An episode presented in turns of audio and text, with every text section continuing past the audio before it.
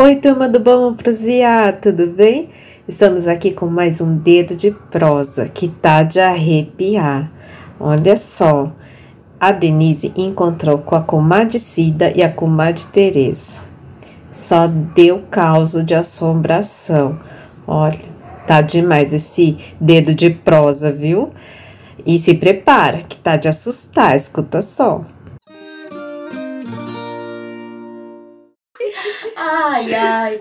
Então, essa aí foi assim. Meu irmão, o Nelson, que mora ali embaixo, naquela casinha ali de lado, ali pra baixo, ele só xingava eu, cachorro defunto seco. Ele falava. Nossa. Nós brigava, cachorro defunto seco. A mãe falava, você vai ver, um dia você vai ver o cachorro defunto seco sua frente, você vai ver. Daí saímos um dia, era Semana Santa ainda. Era, véspera de Semana Santa, não era Semana Santa. Nós cortava samambaia no mato, saímos cortar samambaia no mato, eu com a mãe, a baita manchou na chama de samambaia, e nós cortando a samambaia.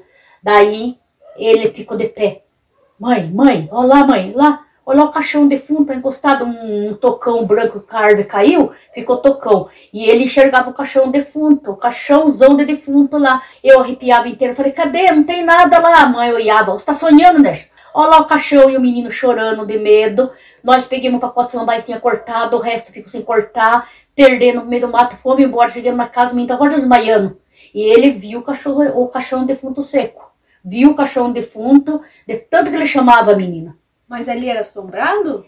Na estrada? Era, era assombrado. Era assombrado. E nós cortando no meio do mato, no meio do mato ele viu.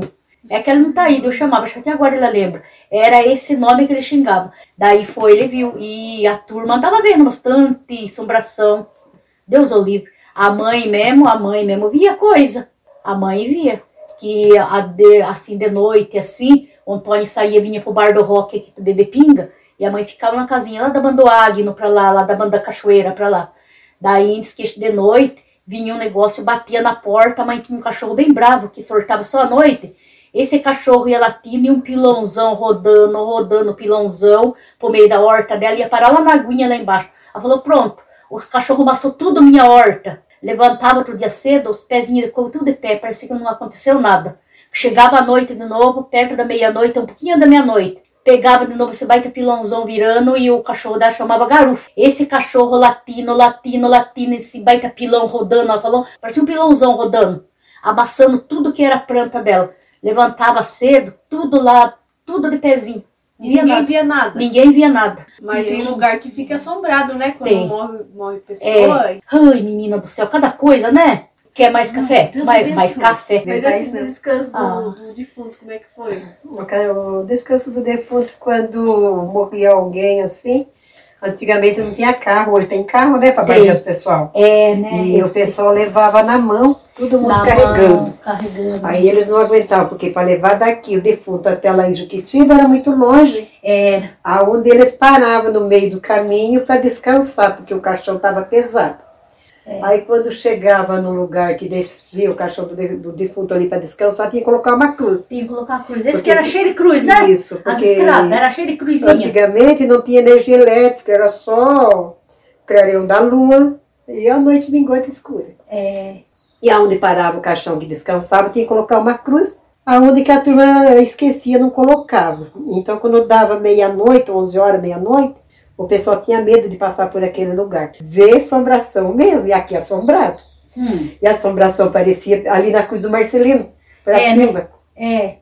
Ao descanso do defunto, quando dava meia-noite, às vezes a turma ficava doente, precisava ir à Capela Nova, que era Juquitiba. Juquitiba. Então, o pessoal ia na Capela Nova, ficava à tarde, voltava, quando ele ia ali o caixão, pulava na estrada e cercava. Era assim. Aí o pessoal ficava com tanto medo, alguns voltavam para trás. E alguns ficavam rezando, de tanto rezar a oração, a assombração tem medo de oração. Tem, tem medo. O caixão se afastava, o pessoal passava correndo. É, é.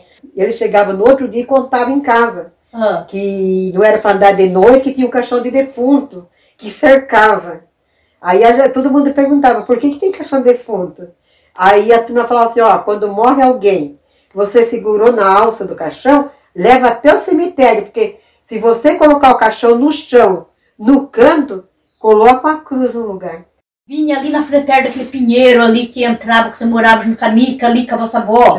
Tinha a cruz. Aqui perto do Taqueu tinha outra cruz. Aqui perto da Tia Marta outra cruz. Ali na Cruziada, você tá falando que você viu, tinha outra cruz. Descanso do defunto. É, onde o Dema morreu, uma cruz. Por causa do da. Maria Pedra, ele, ele trabalhava lá no Mota, no português, né? Diz que ele ficava aqui até hora da noite no bar e pegava um cavalão com o Padre Arthur, Padre Arthur não sei quem que era, do, do, seu, do Zezinho, do patrão do Padre Arthur ali em cima. Pegava esse cavalo e saía. Diz que saía correndo para ir lá no Mota, no serviço dele. Chegava Arthur no caminho, o cavalo empinava, mas o cavalo não passava. O baita caixão não atravessado. Atravessava o caixão no meio da, da estrada e o cavalo empinava, jogava ele no chão, mas não passava. Ele voltava para trás e não deixava passar. Não, o cavalo O medo, morava né? sozinho. Aí a, a turma falava assim, o caixão tá ali, vamos dar volta. Eles tentavam passar que o caixão corria. Corria desse jeito mesmo. Aí você falava assim, se o caixão eu falei, eu passo aqui, que aqui ficou espaço. Você tentava passar que o caixão cercava. Cercando pra Então não passava, de maneira nenhuma, porque o caixão Ai, dá até um corria. arrepio de mim falando essas coisas. É, ó, eu também, eu fico Eu arrepiada, também. sabe por quê? Ah, Porque tanto é que eu já vi muita assombração na minha vida, muita, muita. Eu já vi cada coisa feia, menino do céu. Ai, Deus me você não tem medo, que Deus fala.